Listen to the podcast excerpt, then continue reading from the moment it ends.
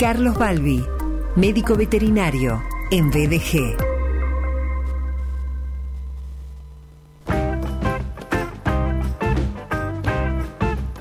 Carlos Balbi, bienvenido doctor. Lo primero que te tengo que decir hoy es feliz cumpleaños, que no es hoy pero fue hace muy poco. Así es, así es, estamos recién cumplidos. Muchas gracias, Sergio. Buen día a toda la audiencia. Buen día, querido, Carlos querido. Eh, feliz cumpleaños. ¿Cómo la pasaste? Bien, bien, muy bien. Eh, acá estamos trabajando. Que hacer unas escapaditas a mi pueblo para festejar con mi familia. Pero bueno, todo bien, por suerte. Ajá.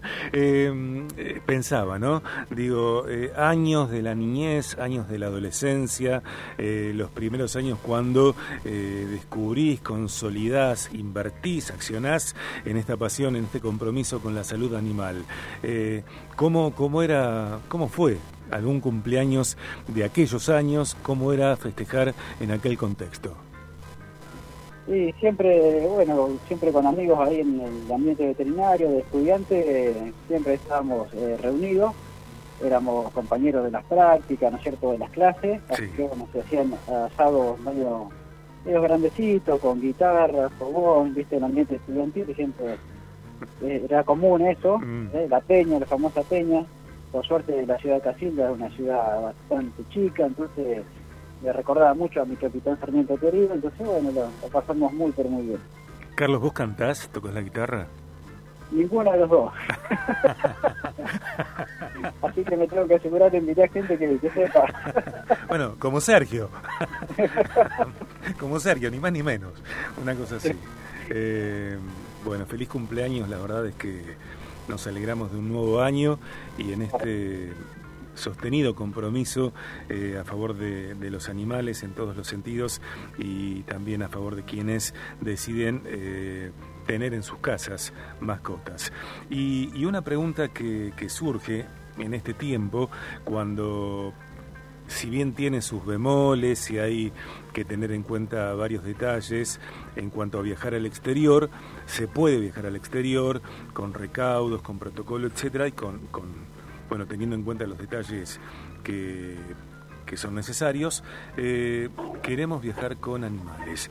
Entonces aparece eh, en particular el tema de los certificados para viajar a España.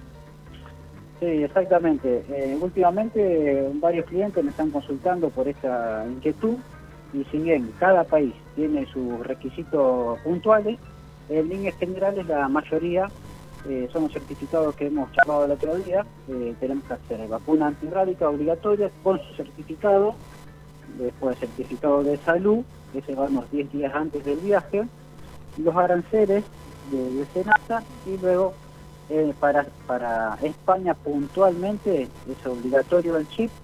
Primero tiene que estar implementado el chip con un certificado del médico que lo coloca y luego la vacuna de la rabia y teniendo una anticipación de 21 días como mínimo antes de, viajar a España. Después, eh, en este caso, lo que es certificado de desparasitación no es obligatorio, pero sí conviene siempre mandarme al médico desparasitado porque toda situación de estrés, como es el viaje, va a hacer que sus defensas bajen y cualquier parásito que tenga enquistado en el mismo va a reactivar y va a llegar con parásito o prontamente va a tener parásito en el país que llegue. Ok, ok. Eh, podemos eh, traer a esta conversación, a esta columna, Carlos, también lo que nos contaste hace ya algunas semanas en cuanto a los certificados para viajar con mascotas dentro y fuera del país, como por ejemplo el certificado veterinario internacional que debe estar extendido por un profesional matriculado como vos. También el certificado antirrábico obligatorio, tal cual nos decís, que es eh, obligatorio, necesario para viajar, para entrar a España con animales. Un certificado que en principio, si recuerdo bien, si no me dirás por favor, tiene un año de vigencia y también para viajar dentro y fuera del país eh, los certificados de salud y de desparasitado. Exactamente. el de rabia tiene un año de vigencia, pero en este caso no se puede poner antes de salir. Hay que darle por lo menos 21 días antes. Tiene que ser con tiempo, que el animal levante anticuerpos y la vacuna sea efectiva el momento que está llegando al nuevo país.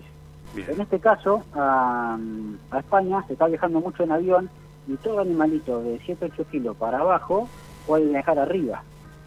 Viajar arriba con el dueño del asiento, se lo coloca delante del, pasajero, con un carrier que tiene que ser semi-rígido, ¿eh? Eh, y esto ya trae otras alteraciones, porque, ¿no es cierto?, si nosotros cuando el avión despega nos asustamos, imagínate una mascota que no está acostumbrada, que no está a ese ruido, a la inclinación, a la velocidad. Entonces, bueno, acá hay un montón de detalles que por suerte se pueden ver en las, páginas. El animalito tiene que tener eh, su agua, su comida, es lo mejor viajar con el estómago vacío, ¿eh? bastante livianito. Hay animalitos que se les puede dar algún tipo de relajante, de sedante, siempre chequeándolo con su veterinario porque hay que conocerlo. Hay gatos que se le puede poner feromonas en la jaulita para que estén más tranquilos y siempre se recomienda llevar eh, paños absorbentes, alguna frazadita, porque si el viaje es muy largo puede ser frío a esa altura, eh, algún paño absorbente o algún pañal también se está colocando en las mascotas chiquitas, como estamos hablando de mascotas chicas. Las mascotas grandes o otro tipo de animales que por ahí no va con el dueño, se va a bodega a través de un, de un canil. Pero las mascotas chicas, hay mucha gente acá de Brasil que viaja seguido y mucha gente argentina que está viajando a España. Lo bueno es que pueden viajar con la mascota con ellos. Entonces, todo para la mascota ni te cuento, viste, una contención emocional muy importante. Mira, pensaba en eso justamente, pensaba preguntarte en este ah. sentido eh, los recaudos, los detalles que son necesarios tener en cuenta eh, antes de viajar eh, con mascota, sobre todo si es el primer viaje de esa mascota y sobre todo entiendo también si es el primer viaje en avión, porque de pronto en, auto, en coche, si bien no es el hogar, no es la casa y sobre todo si son viajes cortos, me parece que la mascota está más o menos familiarizada y emocionada emocionalmente está bien. Eh, el, viaje en avión, sobre todo un primer viaje en avión, tal cual como para una persona, entiendo que para el animal también significa eh, una experiencia particular. Y recordando, Carlos, lo que nos has dicho en varias oportunidades, que la emocionalidad del dueño, de la dueña de esa mascota también se traslada, también se trasunta en el comportamiento del animal, bueno, ¿qué tener en cuenta para que ese animalito eh, pueda, no sé si disfrutar del, disfrutar del viaje, pero sí al menos que, no sea una experiencia eh, cruenta, difícil, eh, angustiante. Totalmente, el contacto con el dueño cambia radicalmente el viaje, porque vos imagínate, solo en la bodega, con el ruido que hace una turbina, despegando, solo, que él se, se empieza a desesperar dentro del canil, sin que nadie que le pueda explicar nada. Vos lo tenés eh, arriba con vos, le hablas, lo acaricias y ya cambia radicalmente la experiencia. Antes que todo esto, también eh, cabe nombrarlo, que hay que positivizar el, canil, el carrier, el transportín que vamos a llevar, porque una cosa es que lo tengamos preparado y comprado y sea de la mejor calidad y que el perro nunca haya entrado, y otra cosa que nosotros cada tanto le ponemos algunos granitos, el perro va y lo investiga, se mete adentro, lo olfatea, ya deja su olor en el, en el canil, entonces ya va cambiando la experiencia, se va a sentir relajado porque sabe que es el suyo, que tiene su olor, ya lo conoce, comió ahí adentro y ya tuvo, eh, se dice eh, positivizar eh, la situación, experiencia. Y para el gato ni te cuento, mucho, muchísimo mejor. Eh, justamente se usan feromonas para hacer que el animal se relaje, porque el gato libera feromonas cuando te, eh, cuando te acaricia con los bigotitos que te pasa la carita, la mejilla, él te está marcando con su olor. Y eso a él lo tranquiliza y sabe que está en situación vulnerable porque está relajado. No, te, no olvidemos que el gato es un cazador y que no puede dar eh, un, pie en falso porque puede ser cazado. Entonces ellos viven según esas normas y si vos lo pones de buena primera en un carrier que no conoce y que ni que hablar que tenga olor a otro gato asustado ahí adentro, porque es una experiencia terrorífica para él. Él sabe que ahí algo pasó y va a estar totalmente a la defensiva.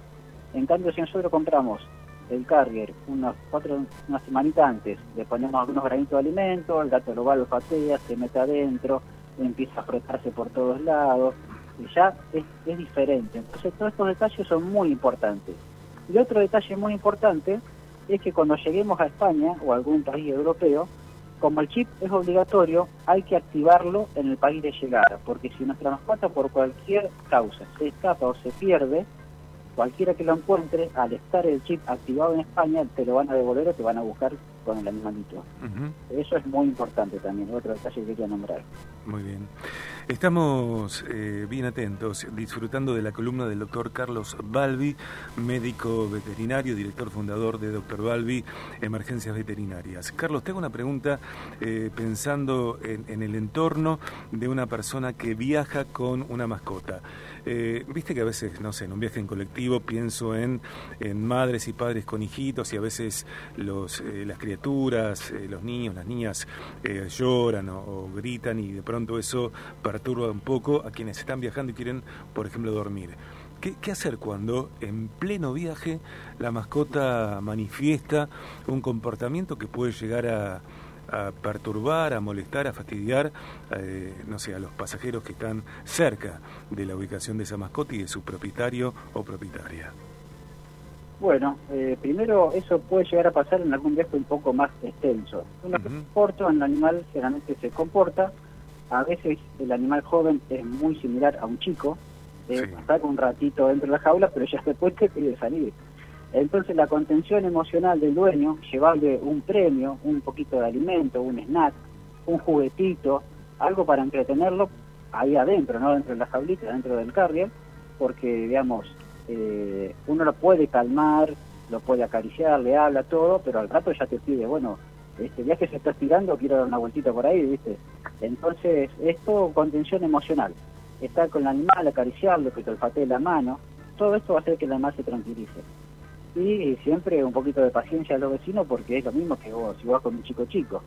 El chico un ratito lo va a tener y al ratito va a querer correr por el pasillo, jugar, mirar al de atrás, al de adelante, saltar por la, por la silla, es lo mismo. Claro, tal cual. Eh, bueno, nos quedamos con esta información de puro valor.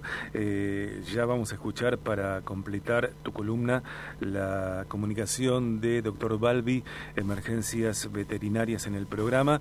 Y para la próxima columna, Carlos, eh, aunque haya otros temas, te propongo que nos contestes si los animales tienen hipo. Bueno, cómo no. Ok. Problema, sí, cómo no. Dale. Te mando un, abrazo grande, gracias por esta información de, tanto, de tanto valor, bueno, y a continuar celebrando este nuevo año. muchísimas gracias, un saludo para toda la audiencia, ¿eh? un abrazo grande. Un abrazo. Allí estaba el doctor Carlos Balbi. Doctor Carlos Balbi, médico veterinario, laboratorio, cirugía, rayos X, ecografía, internación. Doctor Balbi, emergencias veterinarias. Consultorio y domicilio las 24 horas. Richieri 1033, 438-2330. Y las 24 horas al 341-5-975-108. doctorbalbi.com.ar. En redes, Doctor Balbi.